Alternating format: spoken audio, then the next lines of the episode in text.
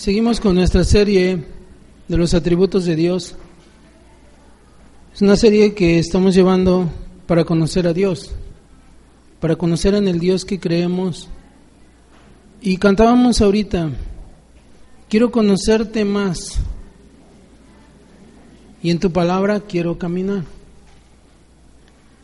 Y decía, quiero conocerte más y amarte Jesús. Gracias. La única manera de poder conocer a, Dios es por medio de su palabra. Y si verdaderamente cantamos a Él que queremos conocerle más y amarle, Jesús dijo y lanzó un reto a sus discípulos cuando les dijo, si me amáis, guardad mis mandamientos. Entonces, no podemos amar a Dios si no le conocemos. No podemos amar a Dios si no conocemos sus mandamientos. No podemos conocer sus mandamientos si no conocemos la escritura. Entonces es importante que aprendamos por a conocerle por medio de la palabra. Y el día de hoy quiero que me acompañen al Salmo 5, verso 7, para conocer un atributo de Dios. Y es un atributo que comparte con nosotros. ¿Se acuerdan que hemos visto atributos que son exclusivamente de Él? Pero ese atributo Él lo comparte con nosotros. Dice la bendita palabra de nuestro Señor Jesús, Salmo 5, verso 7, dice, mas yo, por la abundancia de tu misericordia, entraré en tu casa y adoraré hacia tu santo templo en tu temor. Bueno, el atributo que vamos a estudiar hoy es la misericordia de Dios. La misericordia en el hebreo es una palabra que dice que es bondad, amor, benevolencia, benignidad, favor, conmiseración, que es que alguien se duela o se conmueva por el dolor de otra persona. Habla de eh, librar, perdonar, tener piedad, ser compasivo. Ahora, muchas veces se confunde la misericordia con la gracia, pero no es lo mismo. Miren, se parecen, pero no. La misericordia, ¿qué es? Los que ya hemos estado estudiando, ¿qué? Perdón, la gracia, ¿qué es? Es un favor inmerecido, es un regalo que recibimos. Es algo que Dios nos da por gracia. Por gracia somos salvos, nos da la salvación gratuitamente. Y también nos da y nos capacita para poder servirle con su gracia. O sea, Él, nos da los instrumentos que necesitamos, su Espíritu Santo nos da dones y lo hace por gracia, son regalos. La misericordia, al contrario de la gracia, es que Dios no nos da algo que merecemos. Y esto es el juicio. O sea, Dios detiene el juicio. La misericordia es el juicio que viene a, nosotros, Él lo detiene por misericordia. El salmista decía, ¿se acuerdan cuando pecó con Betsabé y adulteró con Betsabé y vino el castigo? Él, él oraba y decía, ten misericordia de mí, oh Jehová, ten misericordia. O sea, detén el juicio, detén el juicio. Y al contrario del juicio, que derrame qué? Gracia. Job decía en el capítulo 10, en el verso 12, y, es que van ligados, la gracia y la misericordia van juntos, o sea, no los podemos este, separar. Decía, vida y misericordia me concediste. Ah, ¿La vida qué es? Es gracia, nos da vida, es un regalo que nos da. Y la misericordia es detiene el castigo, o sea, nos, nos da la gracia porque detuvo el castigo que venía hacia nosotros. Dice que nos dio juntamente vida con Él, estando muertos. Dice, y tu cuidado guardó mi espíritu. Esa es gracia delante de para nosotros. La Biblia dice que la paga del pecado es muerte. Y por cuanto todos habíamos pecado, todos estábamos condenados. Pero Dios en su infinita misericordia mostró compasión hacia nosotros. No porque seamos buenos, no porque lo merezcamos, no porque hayamos hecho algo para merecerlo, no por nuestras cualidades, no porque seamos muy valiosos y muy inteligentes y seamos instrumentos uh, para Dios, no, porque estábamos muertos en nuestros delitos y pecados. Pero Él miró nuestra condición y dice que de tal manera nos amó que envió a su Hijo. O sea, tuvo misericordia de nosotros y envió a su Hijo. O sea, nos da la gracia. Detiene el juicio cuando nosotros aceptamos el regalo, que es a Cristo Jesús. Cuando nosotros aceptamos a Cristo Jesús, en ese momento su gracia nos da vida, porque detiene el juicio, la misericordia de Él detiene el juicio y entonces el regalo que nos dio, por Él volvemos a vivir. Ese espíritu muerto, esa separación que había con el Padre, ahora nos reconcilia. Por eso el salmista dice, mas yo, por la abundancia de tu misericordia, entraré en tu casa. Y esa abundancia de misericordia no es más que Cristo.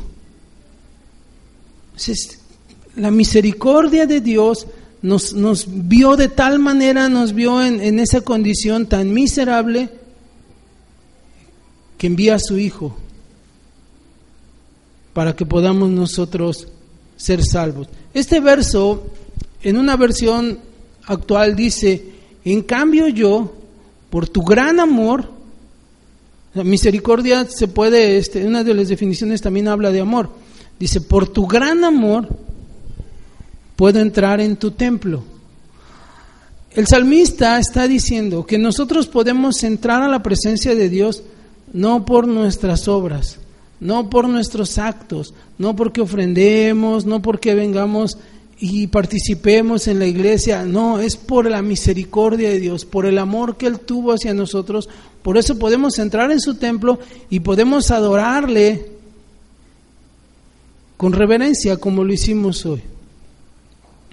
Hay gente que puede, que viene y se congrega a las iglesias y le canta a Dios pero no le puede adorar. Porque no ha recibido el regalo de Él. Hay mucha gente ahorita en iglesias danzando y brincando y haciendo cosas. Pero la pregunta es, ¿su adoración llegará a Dios? Bueno, si ya le recibieron ese regalo, entonces la misericordia de Dios se demostró hacia sus vidas. Mira, un ejemplo de esto lo encontramos bien claro en Génesis 19. Los que hemos estudiado Génesis se acordarán cuando Dios destruye Sodoma y Gomorra. Génesis 19. Pero en el capítulo 18, que es el contexto, Dios le declara a Abraham que va a destruir las ciudades de la llanura. Dios, Abraham intercede con Dios y le dice, Señor, ¿cómo vas a destruir las ciudades si hubiera 50 justos? Ahora, Recuerden que, los que estudiamos ahí, ¿se acuerdan cuántas ciudades eran? Eran cinco, no eran nada más Sodoma y Gomorra. ¿Cuántas ciudades destruyó? Cuatro. Eran cinco, pero destruyó solamente cuatro. Ahorita lo vamos a ver. Fíjate, en cinco ciudades Dios no encontró 50 justos. ¿No es tremendo el asunto? Cinco ciudades y Dios no encuentra 50 justos. Imagínate que Dios dijera, a ver, júntame a Cuatza, Mina, Agua Dulce, no sé, Cosolia, Jaltipan, y búscame 50 justos. Y sacas la lupa, ¿no? no hay. Dice, bueno, 40. No. ¿30? No. ¿Cuántos se encontró? Uno y bien chafa, la verdad. Ahorita lo vamos a ver. Uno encontró. y chafa, hasta eso Lot no era así como, como que el ejemplo así, era, era pirata, dice el hermano. Fíjate, en el capítulo 18, verso 32, eh, Abraham está negociando con Dios. Ahí se, ahí se, se puso de moda el regateo. Y dice, y volvió a decir, no se enoje ahora mi Señor si hablare solamente una vez más.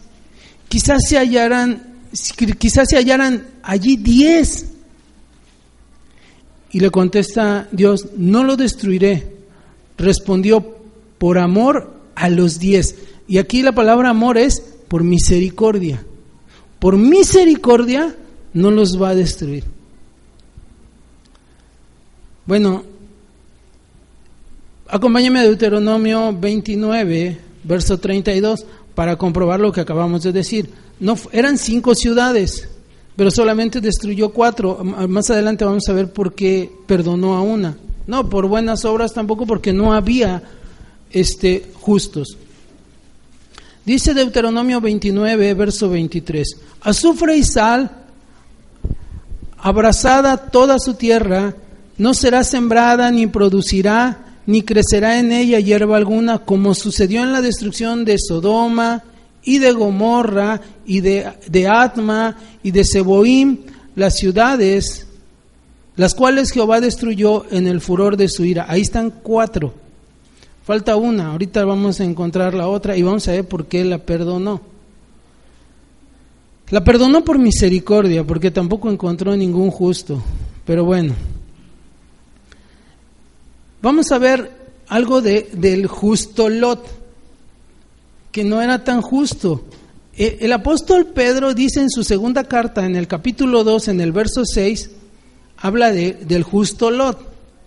Dice, y si perdonó por destrucción a las y si condenó por destrucción a las ciudades de Sodoma y de Gomorra, reduciéndolas a ceniza y poniéndolas por ejemplo a los que habían de vivir impíamente, y dice, y libró al justo Lot, abrumado por la nefanda conducta de los malvados, porque este justo que moraba entre ellos afligía cada día su alma, viendo y oyendo los hechos inicuos de ellos.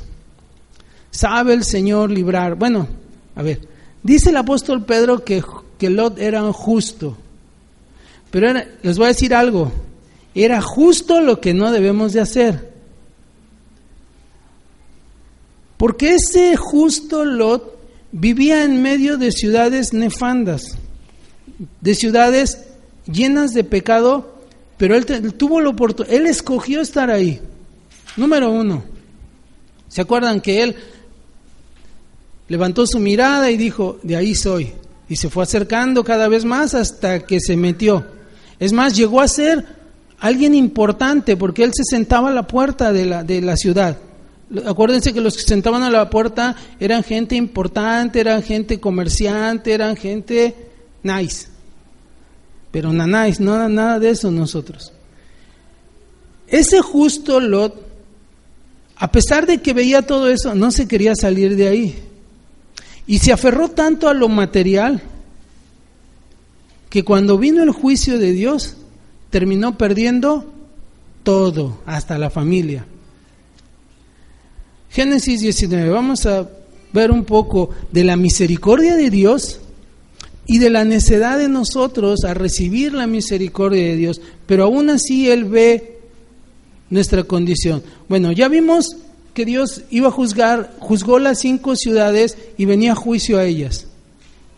No encontraron 50 justos, ni 10, ni 20 como los de la feria. No, no 10, no 20, ni uno había. Llegaron pues los dos ángeles a Sodoma a la caída de la tarde y Lot estaba sentado a la puerta de Sodoma. Ahí está, era un hombre importante. Y viéndolos, Lot se levantó a recibirlos y se inclinó hacia ellos. Y dijo, Ahora, mis señores, os ruego que vengáis a casa de vuestro siervo y os hospedéis y lavéis vuestros pies, y por la mañana os levantaréis y seguiréis vuestro camino. Y ellos respondieron, no, que en la calle nos quedaremos esta noche. Mas él porfirió con ellos mucho, él insistió mucho con ellos y fueron con él. Y entraron en su casa y les hizo banquete y coció panes sin levadura y comieron. Pero antes que se acostasen, rodearon la casa los hombres de la ciudad, los varones de Sodoma, todo el pueblo junto, desde el más joven hasta el más viejo. Y llamaron a Lot y le dijeron, ¿dónde están los varones que vinieron a ti esta noche? Sácalos para que los conozcamos. Hay algunas traducciones, porque esta palabra conocer habla de, intimidad sexual. Hay algunas traducciones que dicen, sácalos para que tengamos relaciones sexuales con ellos. Eso era lo que querían hacer con ellos. Entonces Lot salió a ellos a la puerta y la cerró tras de sí y dijo, os ruego hermanos míos que no hagáis tal maldad. Fíjate, Lot dice, hermanos míos, el justo Lot, pero bueno, así hay gente hoy. He aquí, ahora yo tengo dos hijas que no han conocido varón, os las sacaré fuera y haced con ellas como bien os pareciese. Solamente que a estos varones no hagáis nada, pues que vinieron a la sombra de mi tejado. No voy a tocar este punto porque ya lo estudiamos alguna vez. Ellos respondieron, quita allá y añadieron, vino este extraño para habitar entre nosotros y habrá de erigirse juez. Fíjate, este es un principio. Cuando alguien, el, mundo abraza, el mundo abraza y dice, ven, pero una vez que está atrapada la persona, después ya es un extraño. Ahí viene el joven, y le ofrecen la droga gratuita y son amigos y se la dan. Pero después, el mundo es cruel y después la factura es grande. O sea, el mundo engaña y todo lo que ofrece, todos los placeres que ofrece, que aparentemente son buenos, son solamente el gancho. Y una vez que te tiene atrapado, te trata con dureza, como dice en Éxodo 3, que dice que el pueblo eh, de los egipcios afligían y agobiaban al pueblo hebreo. Alguien dijo una vez de un hombre que eh, muriendo le dieron la oportunidad de escoger entre el cielo y el infierno. Y fue al cielo, fue al infierno y había fiesta, había de tomar, había mujeres, no, la cosa estaba en grande. Y llega al cielo y todo era reverente. ¿Y qué escoges? No, al infierno. Bueno, se va al infierno y cuando llega ya no había nada. Era tormento. Y le dicen, ¿qué pasó? Estábamos en campaña. Ya se acabó. Así es. El mundo así es. Ofrece a los jóvenes, al, hombre, aparece la mujer, el, el varón que tiene su matrimonio, su familia, y aparece una mujer como gelatina, contoneándose. Una vez que lo captura, se acaba todo, su familia desecha, el hombre termina mal. Es, así el mundo. Dice, dice la escritura que no amemos al mundo, porque todo lo que proviene del mundo no es de Dios. Bueno, a este, a este, a este Lot lo están desconociendo. Dice, y ahora tú, tú eres un extraño aquí. Primero eran sus hermanos, ahora ya no, ahora ya es un extraño. Entonces los varones, fíjate, dice verso 9 estamos. Ahora te haremos más mal que a ellos y hacían gran violencia al varón, a Lot, y se acercaron para romper la puerta. Entonces los varones, los ángeles, agarraron la mano y metieron a Lot en casa de ellos y cerraron la puerta. Y a los hombres que estaban a la puerta de la casa hirieron con ceguera desde el menor hasta el mayor, de manera que se fatigaban buscando la puerta. Estos versos que acabamos de leer solamente muestran la misericordia de Dios hacia Sodoma y hacia las ciudades de la llanura.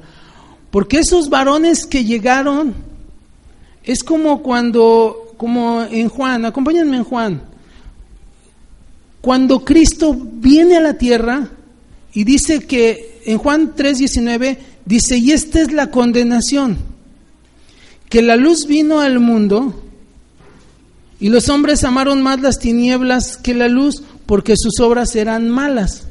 O sea, Ahí venía la salvación. Esos ángeles, si ese pueblo hubiera abrazado a esos hombres, como lo hizo Lot, si los hubieran recibido bien y los hubieran atendido, pregunta, ¿ustedes creen que hubieran sido destruidos?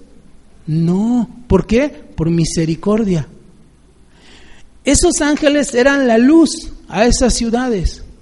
Pero los hombres amaron más las tinieblas que la luz, porque sus obras como eran malas. Cristo vino, la luz del mundo, se encarnó y vino a dar vida al hombre y el hombre ¿qué quiso hacer? Matarlo. ¿Y qué terminaron haciendo? Matándolo. Entonces vemos estos versos que es un paralelo, es un tipo de Cristo viniendo a traer salvación a un mundo malvado, lleno en tinieblas, pero el hombre rechazándolo, diciendo, no quiero nada, te quiero matar. Bueno, la misericordia de Dios se estaba mostrando, ellos no quisieron, entonces ¿qué hacen los hombres? Toman a Lot, lo meten y cierran la puerta. Y la Biblia dice que cuando Dios cierra una puerta, ¿quién la puede abrir? Nadie. Bueno, cierra la puerta y, los, y aquellos hombres quedaron como cegados y no la encontraban. Miren, Hoy en el mundo, el mundo está cegado, busca la puerta, pero no la encuentra. Y buscan en sectas, buscan en grupos, buscan en asociaciones, buscan en religión, pero la Biblia dice que la puerta es Cristo. Y nadie puede llegar al Padre si no es por Él. Dice, yo soy el camino, la verdad y la vida. Entonces, si alguien no acepta a Cristo, simplemente no puede llegar al Padre. Y es por misericordia, ahí está la misericordia de Dios demostrándose.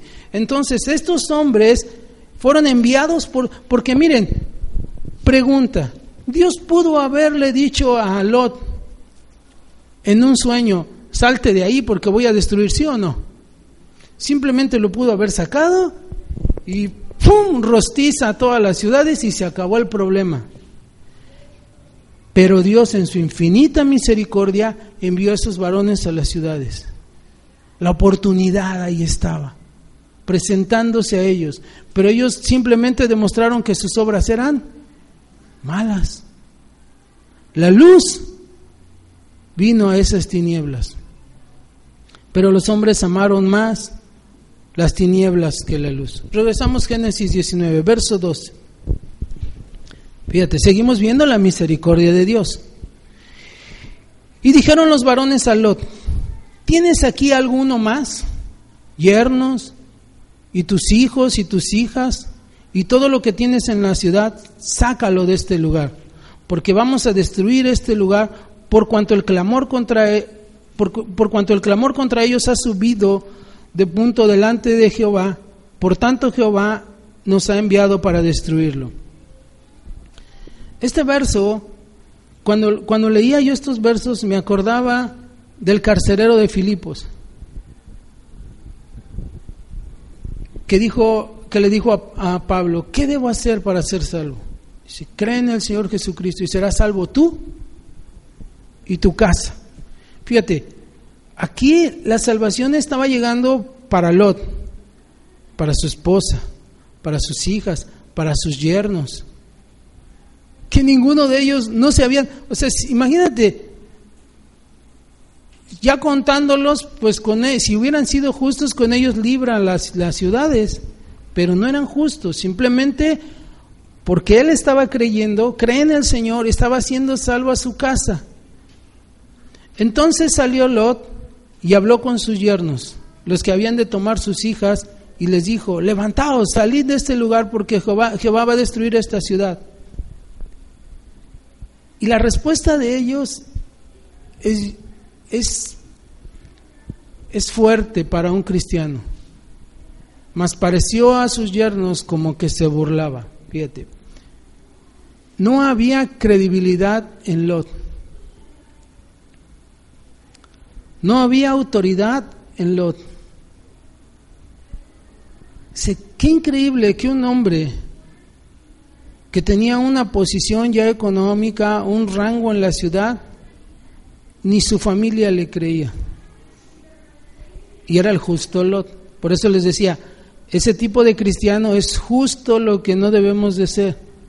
Porque aún Dios en su misericordia lo salvó, pero perdió todo lo que amaba. Todo por lo que había llegado a esas ciudades. O sea, sus yernos les dicen, ah, este, este, este está medio tocadiscos. El cristiano, para poder, mm, para que alguien te crea, ¿qué debe haber en nosotros? Congruencia con nuestra vida. O sea, debemos de ser congruentes con lo, lo que predicamos, con lo que vivimos. Porque ¿cómo le dices a alguien, mira, Cristo te puede sanar si, si, si no te ha sanado? Cristo puede cambiar tu familia si tu familia está deshecha. Cristo puede componer tu situación si nuestra situación está deshecha. no hay credibilidad. No hay credibilidad. Entonces tenemos que ser íntegros para poder predicar y para que la gente nos crea. Aquí Lot había perdido todo, todo. Él era el que se afligía porque, ay, cuánto pecado hay aquí, pero no me quiero ir de aquí, pero estoy cómodo aquí. Ay, no, qué barbaridad, ya no quiero ver esto. ¿Y por qué no te sales de ahí? Ay, no, es que estoy bien cómodo aquí. no había credibilidad en él. Por eso cuando va a sus yernos, no le creen. No le creen. Verso 15. Y aquí lo, lo demuestran los siguientes versos. Al rayar el alba, los ángeles daban prisa a Lot. ¿Por qué apresuraban a Lot? No llevaba prisa él. O sea, va a decirle a sus yernos que van a destruir la ciudad, pero él mismo dudaba. Y le dice que daban, daban prisa a Lot diciendo, levántate, toma a tu mujer y a tus dos hijas que se hallan aquí para que no perezcas en el castigo de esta ciudad. Y mira lo que dice el verso 16. Y deteniéndose él, otros versos, otros, otras traducciones de la Biblia dicen, y él se resistía, él titubeaba o él vacilaba en salir. Y aquí viene la misericordia de Dios. Los varones haciendo de su mano y de la mano de su mujer y de las manos de sus, de sus dos hijas, según la misericordia de Jehová para con él, los sacaron y lo pusieron fuera de la ciudad. Este es el ejemplo. Miren, si nosotros hemos alcanzado misericordia, no es porque la buscáramos, porque la Biblia dice claramente que no hay quien busque a Dios y no hay quien haga lo bueno sino que Él extiende su mano de misericordia y nos jala, nos saca de ahí por amor. Este Lot no creía, todavía estaba diciendo, espérame, es que tengo que hacer todavía unas cosas. Se resistía, titubeaba. ¿Cuántas veces Dios habla a la vida de alguien y dice, sí, sí, pero es que, ay, es que, o sigues agarrado al mundo y no lo quieres soltar, sigues agarrado al pecado y no lo quieres soltar. Qué triste va a ser cuando Dios jale. Porque aquí él se resistía por lo que amaba. Pero cuando Dios lo cuando lo jalaron ya no se pudo llevar nada. Nada. Así que mejor como dicen, flojito y cooperando. Sí. O sea, si Dios está en su misericordia llamándonos, pues entreguemos todo. Dice la Escritura que presentemos nuestros cuerpos en sacrificio vivo. Verso 17. Y cuando los, lo hubieron llevado fuera, dijeron, escapa por tu vida, no mires tras de ti, ni pares en toda la llanura, escapa al monte, no sea que perezcas. Pero Lot les dijo, no, yo os ruego, señores míos, he aquí ahora he, ha hallado vuestro siervo gracia en vuestros ojos y habéis engrandecido vuestra misericordia que habéis hecho conmigo dándome la vida. Él estaba entendiendo, mas yo no podré escapar al monte, no sea que me alcance el mal y muera. He aquí ahora esta ciudad está cerca para huir, la cual es pequeña. Dejadme escapar ahora ya. ¿No es ella pequeña y salvaré mi vida? Y le respondió, he aquí, he recibido también tu súplica sobre esto y no destruiré la ciudad de que has hablado. Por eso se salvó esa ciudad. Por la súplica, la ciudad se llamaba Soar. Entonces dice la Biblia que Dios hizo llover fuego y las ciudades quedaron deshechas. Verso 26, la mujer de Lot miró atrás a espaldas de él. Este verso o esta frase a espaldas de él tiene mucha enseñanza. Cree en el Señor Jesucristo y serás salvo tú y tu casa. Se supone, en el entendido, nosotros le predicamos a nuestra familia y le decimos que somos salvos por la misericordia de Dios. Pero habrá quien a espaldas, a escondidas, mire al mundo. Habrá quien, aquí está hablando de que ella miró sin que Lot se diera cuenta. Y esto aplica no solamente para la mujer, aplica para el varón. ¿Cuántas veces el varón voltea atrás a ver a la mujer ajena, a ver al negocio chueco? O el joven voltea a ver las drogas, los vicios, el sexo, tantas cosas. Bueno, dice la Biblia que esta mujer simplemente se volvió estatua de sal la oportunidad estaba, sí o no. ¿Qué había hecho ella para tener la misericordia de Dios? Nada, nada. Dios en su infinita misericordia de tal manera nos amó que envió a su Hijo al mundo, pero ella seguía amando más al mundo. Y entonces se volvió estatua de sal. Fíjate lo que dice el verso 27, lo que revela y subió Abraham por la mañana al lugar donde había estado delante de Jehová. ¿Cuál era ese lugar? ¿O cuál es ese lugar donde estamos delante de Jehová? Bueno, es el lugar donde oramos, es el lugar donde tenemos comunión con Él. Y miró hacia Sodoma y Gomorra y hacia la tierra de aquella llanura y miró, y he aquí que el humo subía de la tierra como el humo de un horno. Fíjate, justo Lot. Así, cuando destruyó Dios las ciudades de la llanura, Dios se acordó de Abraham. ¿Qué tenía que ver Abraham aquí? Abraham no vivía ahí, pero dice, y envió fuera a Lot de en medio de la destrucción. Lot fue salvo por la intercesión de Abraham. No había ni un justo, ni siquiera él calificaba. Fue salvo por la intercesión de Abraham. Bueno, aquí es un principio.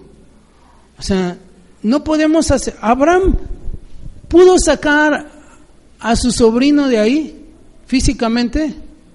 No. Esa es una ley. Tú no vas a poder sacar a tu hijo de donde está. No vas a poder sacar a tu esposo de donde está. No vas a poder sacar a tus padres de donde están. No vas a poder sacar a tu esposa de donde está. No se puede. Pero la intercesión sí va a poder. Entonces Dios en su infinita misericordia se acordará de nosotros y por amor los va a sacar. Quizás no sea fácil. Lot perdió todo, todo. Pero también la Biblia dice que de qué le sirve al hombre ganar el mundo entero si su alma se pierde. Entonces aquí vemos cómo la misericordia de Dios obró en Lot y su familia. Ya después vemos que fue duro el asunto con Lot porque ese apego que tenía a las ciudades y no haberse salido a tiempo contaminó a su esposa y también terminó contaminando a sus hijas. Así que si la luz ha venido a nuestras vidas, es mejor huir. Huir de todo eso y salir a tiempo. No sea que nuestras familias también sean contaminadas como le sucedió a Lot. Nosotros hemos sido librados de la condenación si hemos aceptado a Cristo. por gracia. Es un regalo que Él nos da. Este atributo Dios lo comparte con nosotros. Y es un atributo que no nos los da para ver si queremos usarlo. O sea, Dios nos dice, yo fui misericordioso contigo y tú tienes que ser mezquino. No, tenemos que ser misericordiosos. Vamos a Mateo 18, por favor.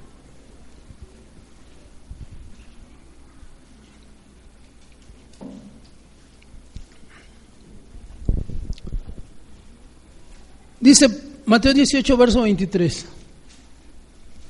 Por lo cual el reino de los cielos es semejante a un rey que quiso hacer cuentas con sus siervos. Y comenzando a hacer cuentas, le fue presentado uno que le debía diez mil talentos. En Mateo, no lo busquen, en Mateo 22 dice que un talento, perdón, un denario era el salario de un día de trabajo de un obrero, un denario. Un talento equivalía a seis mil denarios. O sea que para que una persona tuviera un talento, tenía que trabajar seis mil días sin gastar nada, no, no, no comes, no nada, para que guardes íntegro el denario y completes un talento, seis mil días. Este hombre le debía diez mil talentos. Mira, para no hacerte el cuento largo, saqué la multiplicación y eran 52 millones 500 mil días de trabajo. Poniéndolo en pesos mexicanos, son aproximadamente 4 mil millones de pesos del día de hoy. Eso le debía a ese hombre al rey. Y luego si, imagínate quererle pagar en pagos chiquitos, es, bueno, una vida no alcanzaba para pagar eso. Imagínate, 4 mil millones de pesos. Necesitas ser político para pagar. Y ya no, ya no, y sigues debiendo porque tendrías que este, ¿cómo se dice? Eh, no sería lícito.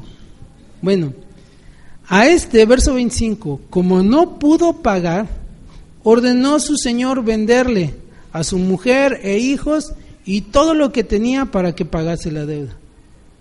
Entonces aquel siervo postrado le suplicaba diciendo, Señor, ten paciencia conmigo y yo te lo pagaré todo. Y el Señor de aquel siervo dice, movido a misericordia, le soltó y le perdonó. Esta palabra misericordia en el griego habla de sentir en sus entrañas dolor y se compadeció y lo soltó. La palabra soltar es quitar las ligaduras, darle libertad. Y lo perdonó, sabemos lo que es perdonar. Pero saliendo aquel siervo, halló a uno de sus consiervos que le debía cien denarios. Multiplicado al día de hoy serían siete mil cuatrocientos pesos. Y, y, haciendo de él, haciendo es tomándolo, lo ahogaba, diciéndole, págame, págame lo que me debes. Entonces su consiervo, postrándose a sus pies, le rogaba diciendo, ten paciencia conmigo y yo te lo pagaré. Mas él no quiso, sino fue y le echó en la cárcel hasta que pagase la deuda. Viendo sus consiervos lo que pasaba, se entristecieron mucho y fueron y refirieron a su señor todo lo que había pasado. Entonces llamándole su señor le dijo, siervo malvado, toda aquella deuda te perdoné porque me rogaste ¿no debías tú también tener misericordia? De tu consiervo como yo tuve misericordia de ti. Ahí está. El Señor tuvo misericordia de nosotros de una deuda impagable. No podíamos pagar. ¿Qué podíamos hacer para entrar al cielo?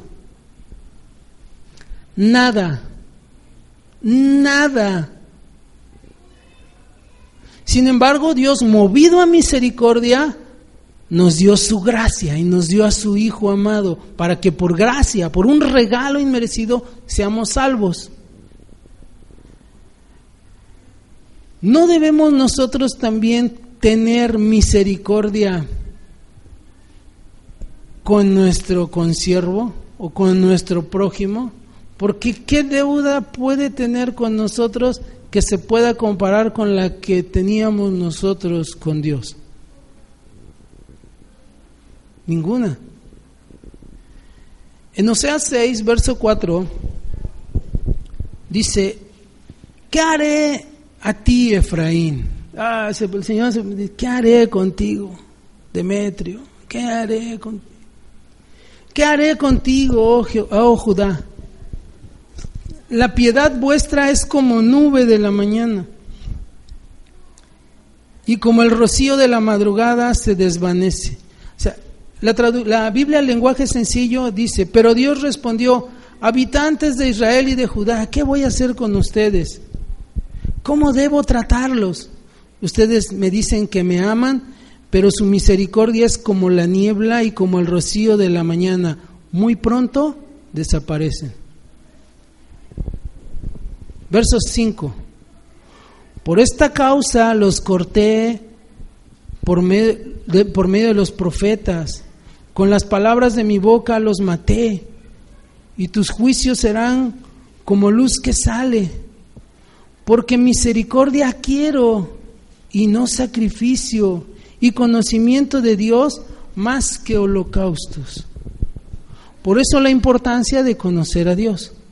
Por eso la importancia de conocer a Dios por medio de la Escritura, de conocer el carácter y de saber que Él es un Dios misericordioso y que quiere misericordia de nosotros, que quiere que nosotros seamos misericordiosos como Él es misericordioso con nosotros. Pero Él dice, ¿qué voy a hacer con ustedes? Porque la misericordia de ustedes es como nube se desvanece rápido. El viernes Dios nos habló muy fuerte al respecto y decía, ¿cómo vamos a ir a predicar si en nosotros hay cosas y hay semillas que no hemos quitado? ¿Qué vamos a llevar? El hermano Eduardo cuando oraba decía, qué difícil es levantar las manos por los hermanos. Porque, o sea, levantas las manos por ti y clamas por ti, pero qué difícil es pedir por el hermano. ¿Por qué? Porque nuestra misericordia es como la niebla. O sea, ruega por nosotros, ruega por nosotros nada más. Porque está el egoísmo ahí, porque no vemos que Dios nos perdonó en su infinita misericordia una deuda impagable una deuda en cual una vida no alcanzaría para pagar. Por eso Dios en su misericordia vio nuestra condición y envía a su Hijo amado a morir por nosotros. Y nos da el regalo de la salvación. Porque no había manera. Por eso aquel siervo le perdonó la deuda. El Señor le perdonó la deuda al siervo porque no puede pagar. No la va a poder pagar.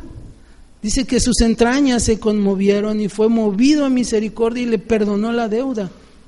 Pero muchas veces nosotros saliendo ahogamos al prójimo porque no tenemos la misericordia que Dios tuvo con nosotros. Y Dios dice que no debemos de hacer eso. Dios dice que debemos de reflejar. Cantábamos, quiero conocerte más. en tu palabra quiero caminar. Y no caminar en su palabra es de la, de la misericordia que recibimos, de esa misma misericordia, ¿qué hacer? Dar. quiero conocerte más y amarte, Jesús. Si me amáis, pues guarda mis mandamientos, ponlos por obra. Fíjate lo que dice Santiago, capítulo 2, verso 13. Este, este, verso está fuertísimo. Dice, porque juicio sin misericordia se hará con aquel que no hiciere misericordia. Qué fuerte está este verso. O sea, el juicio de Dios, así, sin misericordia, así como es. Y, el juicio de Dios, yo meditaba en esto y decía, ¿tú crees que cuando Dios castiga, es, es, es este, lo hace como, como el hombre, de acuerdo a su estado de ánimo? No, Dios no es así. Dios simplemente cuando castiga está haciendo qué? Justo. O sea, recibimos el justo pago a nuestros pecados. Entonces, cuando el juicio de Dios viene a la vida de alguien, simplemente está recibiendo lo que merece. Y dice Santiago, pero porque juicio sin misericordia se hará con aquel que no hiciere misericordia. ¿Se acuerdan cuando, cuando David, creo que fue cuando censó al pueblo? Sí, creo que es cuando censa al pueblo, que viene el profeta y le da a escoger tres castigos, ¿se acuerdan? Que dice, o que caigas en manos de tus enemigos, o que sí se acuerdan de que... Y él dice, no, no, no, no, no, líbreme Dios, prefiero caer en, en las manos de Dios que es misericordioso que en las manos del hombre. Así que que Él me dé el castigo, porque aún siendo Dios el que nos castiga, está la misericordia implícita, pero si te castiga el hombre, el hombre es, te da con todo, o sea, sí, porque así somos nosotros, porque no nos damos cuenta que un día estuvimos de ese lado. O sea, nos vemos bien de este lado y, y, bueno, pues ni modo, eh, no, te lo mereces. Y, pero ¿por qué no decíamos eso cuando clamábamos como aquel siervo que le clamaba al Señor y perdóname, por favor, te lo pagaré?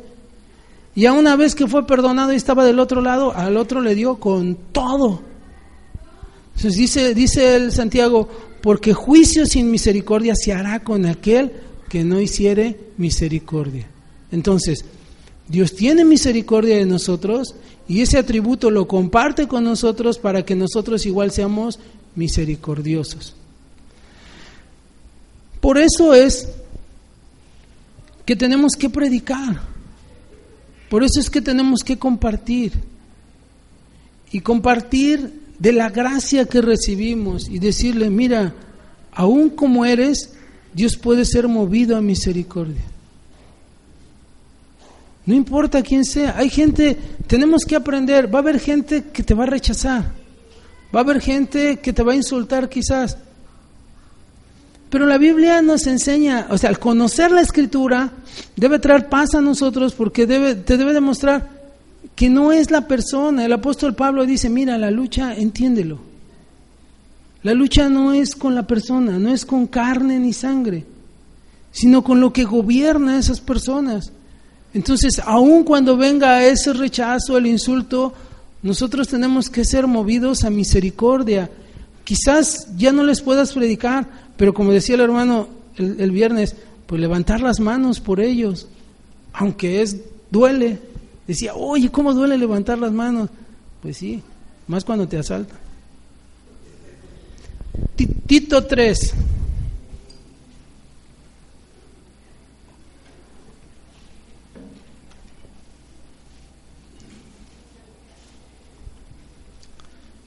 Tito 3, verso, verso 4.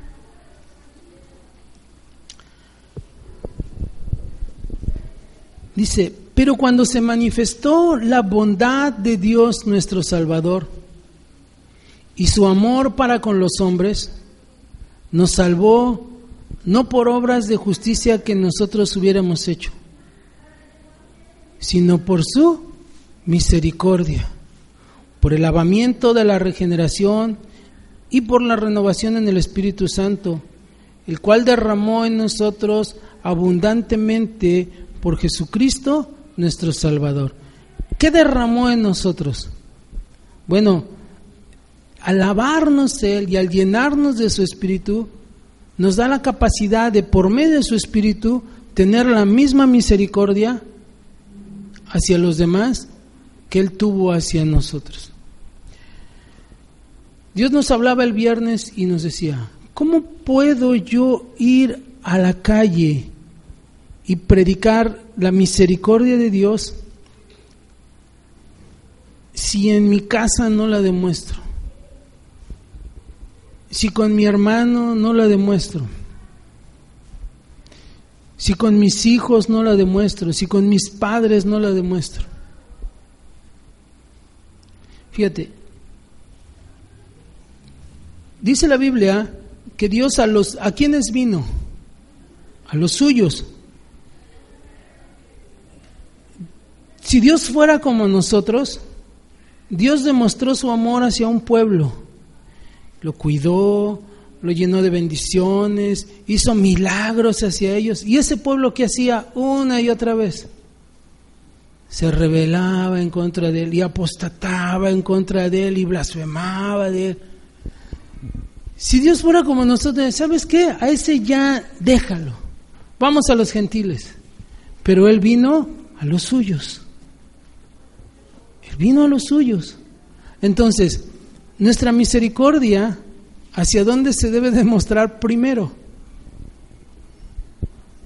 A los suyos.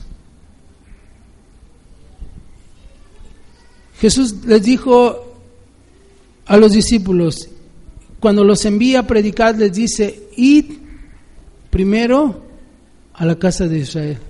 No vayan a los gentiles, no es el tiempo todavía. Primero a la casa rebelde. Demostró su misericordia hacia ellos. Pero hoy nosotros sacamos nuestra lista y decimos, no, este ya no, eh, este, uy, no, este, uy, no, no, no, este ya no. Y, pero ¿quiénes somos nosotros? Imagínate que Dios hiciera eso, ¿dónde estaríamos nosotros?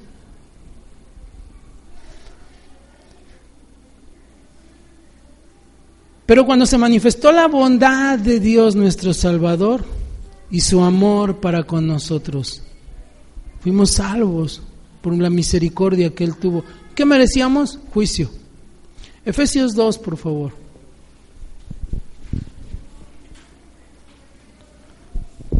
Efesios 2, verso 1. Fíjate, esta es una radiografía de esto. Él os dio vida a vosotros cuando estabais muertos en vuestros delitos y pecados. ¿Cuándo nos dio vida el Señor? cuando éramos buenos, cuando éramos campeones, cuando éramos, uy, cuando estábamos muertos. Ahí es cuando nos dio vida. En los cuales anduviste en otro tiempo, siguiendo la corriente de este mundo, conforme al príncipe de la potestad del aire, el espíritu que ahora opera en los hijos de desobediencia, entre los cuales también todos nosotros vivimos en otro tiempo, en los deseos de nuestra carne, haciendo la voluntad de la carne y de los pensamientos, y éramos por naturaleza hijos de ira. Aquí cuando lo que está diciendo, lo que está revelando el apóstol Pablo es que éramos hijos herederos de la ira de Dios. Por vivir así como vivíamos. O sea, ¿qué íbamos a heredar? La ira de Dios. Éramos merecedores de la ira de Dios. Y me perdí, ¿en qué verso estaba? ¿En cuál? Tres. Sí, lo mismo que los demás. Pero Dios, verso 4, que es rico en misericordia, por su gran amor con que nos amó, aún estando nosotros muertos en pecado, nos dio vida juntamente con Cristo. Por gracia, por un regalo, no porque hayamos hecho nada, por gracia somos salvos. Y juntamente con Él nos resucitó y asimismo nos hizo sentar en lugares celestiales con Cristo Jesús, para mostrar en los siglos venideros las abundantes riquezas de su gracia, en su bondad para con nosotros en Cristo Jesús. Porque por gracia sois salvos por medio de la fe. Y esto no es de vosotros, pues es un don de Dios. Aquí quiero, quiero enfatizar. Aquí no está diciendo que la fe sea un don. Aquí está hablando de la gracia. La gracia es el don. No por obras para que nadie se gloríe. Porque, ahora fíjate, verso 10, porque somos hechura suya. Creados en Cristo Jesús, ¿para qué? Para buenas obras, las cuales Dios preparó de antemano para que anduviésemos en ellas. Ahora la pregunta que salta aquí es, ¿qué buenas obras tenemos que hacer? Bueno, ¿qué buena obra hizo Dios con nosotros? Tuvo misericordia de nosotros, aún estando nosotros muertos. Esta palabra muerto habla de que estábamos separados de Él y no lo buscábamos. Y cuando ves a un muerto de años, tú crees que huele bien. Y sin embargo Dios mostró su misericordia. Entonces nosotros podemos ver a alguien decir, no, este yo creo que no, pero la Biblia dice, yo creo que sí. Yo creo que sí tenemos que ser misericordiosos. Ir y predicar y mostrar las buenas obras que Dios mostró para con nosotros. Ahora, muchas veces, ya estando nosotros en el camino de Dios, somos desobedientes a Dios. Casi nunca, pero a veces se da. Raro, pero a veces se da. Y mira lo que dice el salmista, versos capítulo 51, el Salmo 51, por favor. Aquí este verso, este, este salmo David lo compuso después del asunto con Betsabé y Natán, que viene el castigo de Dios. Y dice, hay algunos salmos desgarradores, por ejemplo el Salmo 6 habla que dice que ya que este David lloraba, dice que ya su, su carne se pegaba a sus huesos, habla de que había adelgazado, había bajado de peso, Dice que mojaba, su cama la mojaba de tanto llorar, o sea, habla de que se afligía. Y este asunto es porque esa comunión que tenía con Dios se había roto a causa del pecado de él. Y entonces él se, sentía angustiado y, se y él dice, ten piedad de mí, oh Dios, conforme a tus misericordias. aquí, está, aquí está hablando ya un cristiano, ya alguien que está pasando juicio castigo de Dios a causa del pecado. Y él dice, ten piedad de mí, oh Dios, conforme a tu misericordia, conforme a la multitud de tus piedades, borra mis rebeliones. Lávame más y más de mi maldad y límpiame de mi pecado. Porque yo reconozco mis rebeliones y mi pecado está siempre delante de mí. Aquí vemos a un hombre que entendía lo que estaba viviendo, entendía que era que él había recibido el perdón, que había recibido la misericordia de Dios, pero aún andando en los caminos de Dios, había desobedecido y había venido juicio a su vida, pero aún sabía que Dios es rico en misericordia y que podía alcanzar misericordia. Esta mañana yo no sé cuál sea la situación que tú estés viviendo. Yo no sé si no has has sido partícipe de la misericordia de Dios, pero hoy te está hablando y te está diciendo que puedes venir a Él, que la luz está viniendo a tu vida y hoy por gracia puedes ser salvo. Hoy puedes venir y aceptar la misericordia de Dios, el perdón de Dios.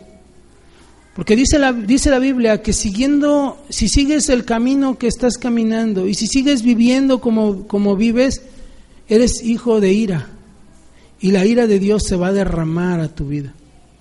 Pero hoy puedes alcanzar misericordia. Hoy puedes ser partícipe de la gracia de Dios. Dejar de amar las tinieblas y amar la luz. Y entonces Cristo puede venir a tu vida. Pero si ya has aceptado a Cristo y has recibido la misericordia de Él y por gracia eres salvo, estamos comprometidos a dar de lo recibido de su mano, de eso mismo tenemos que dar. Y tenemos el apóstol Pedro y el apóstol Juan cuando iban entrando al templo, en la puerta de la hermosa encontraron a un cojo. Y le dijeron, mira, no tenemos ni oro ni plata, pero de lo que tenemos, te damos. Pregunta, ¿había misericordia de esos hombres? Sí. Y no solo, no solo mostraron misericordia, sino también le dieron, fue partícipe de la gracia de Dios. Y ese hombre dice la escritura que entró saltando de gozo al templo.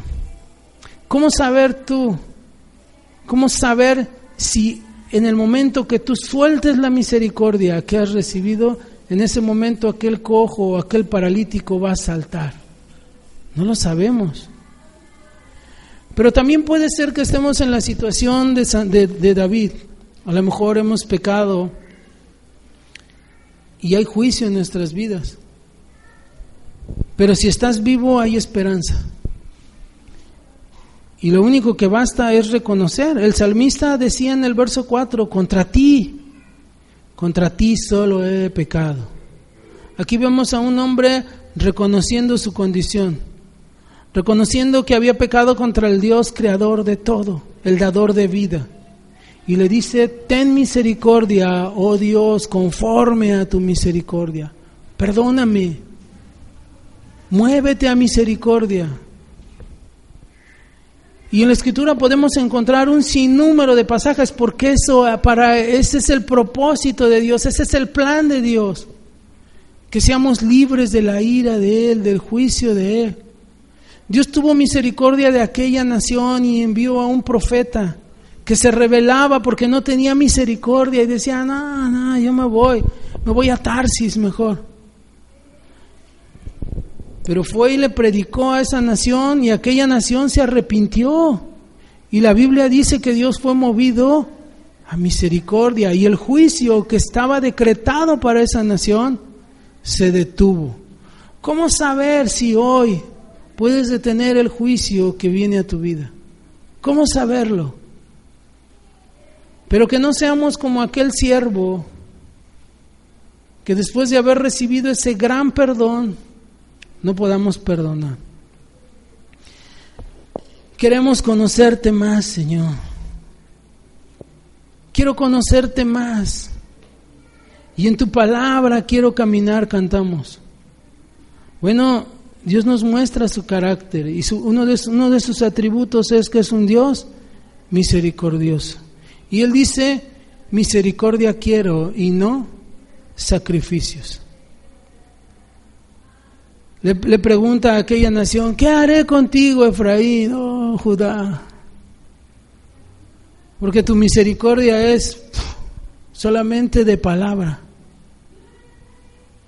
Que no diga así Dios de nosotros, sino que pueda hallar en nosotros hombres y mujeres fieles que Él pueda usar y en los cuales Él pueda seguir derramando de sus riquezas, no solo su misericordia, su amor, su bondad, su benignidad, de ese carácter Él lo da hacia nosotros. Dice Gálatas, Gálatas 5, habla de los frutos, o sea, ese es el carácter de Él amor, gozo, paz, paciencia, benignidad, fe, templanza. Eso es el carácter de Dios reflejado en nosotros. Misericordia quiero. Jesús citó este pasaje después de haber sanado a un hombre, ¿se acuerdan? En el día de reposo. Y aquellos fariseos dijeron, ah, lo sanó en día de reposo. Y Dios les dice, hipócritas, ¿Es mal hacer el bien en día de reposo? O sea, ¿de qué sirve los holocaustos? ¿De qué sirve que vengamos y levantemos nuestras manos, que cantemos, que hagamos, si no hay misericordia? Si no somos benevolentes para con los demás. Que Dios tenga piedad de nosotros y que de verdad podamos conocerle más. Padre, yo te doy gracias, Señor, esta tarde por tu palabra.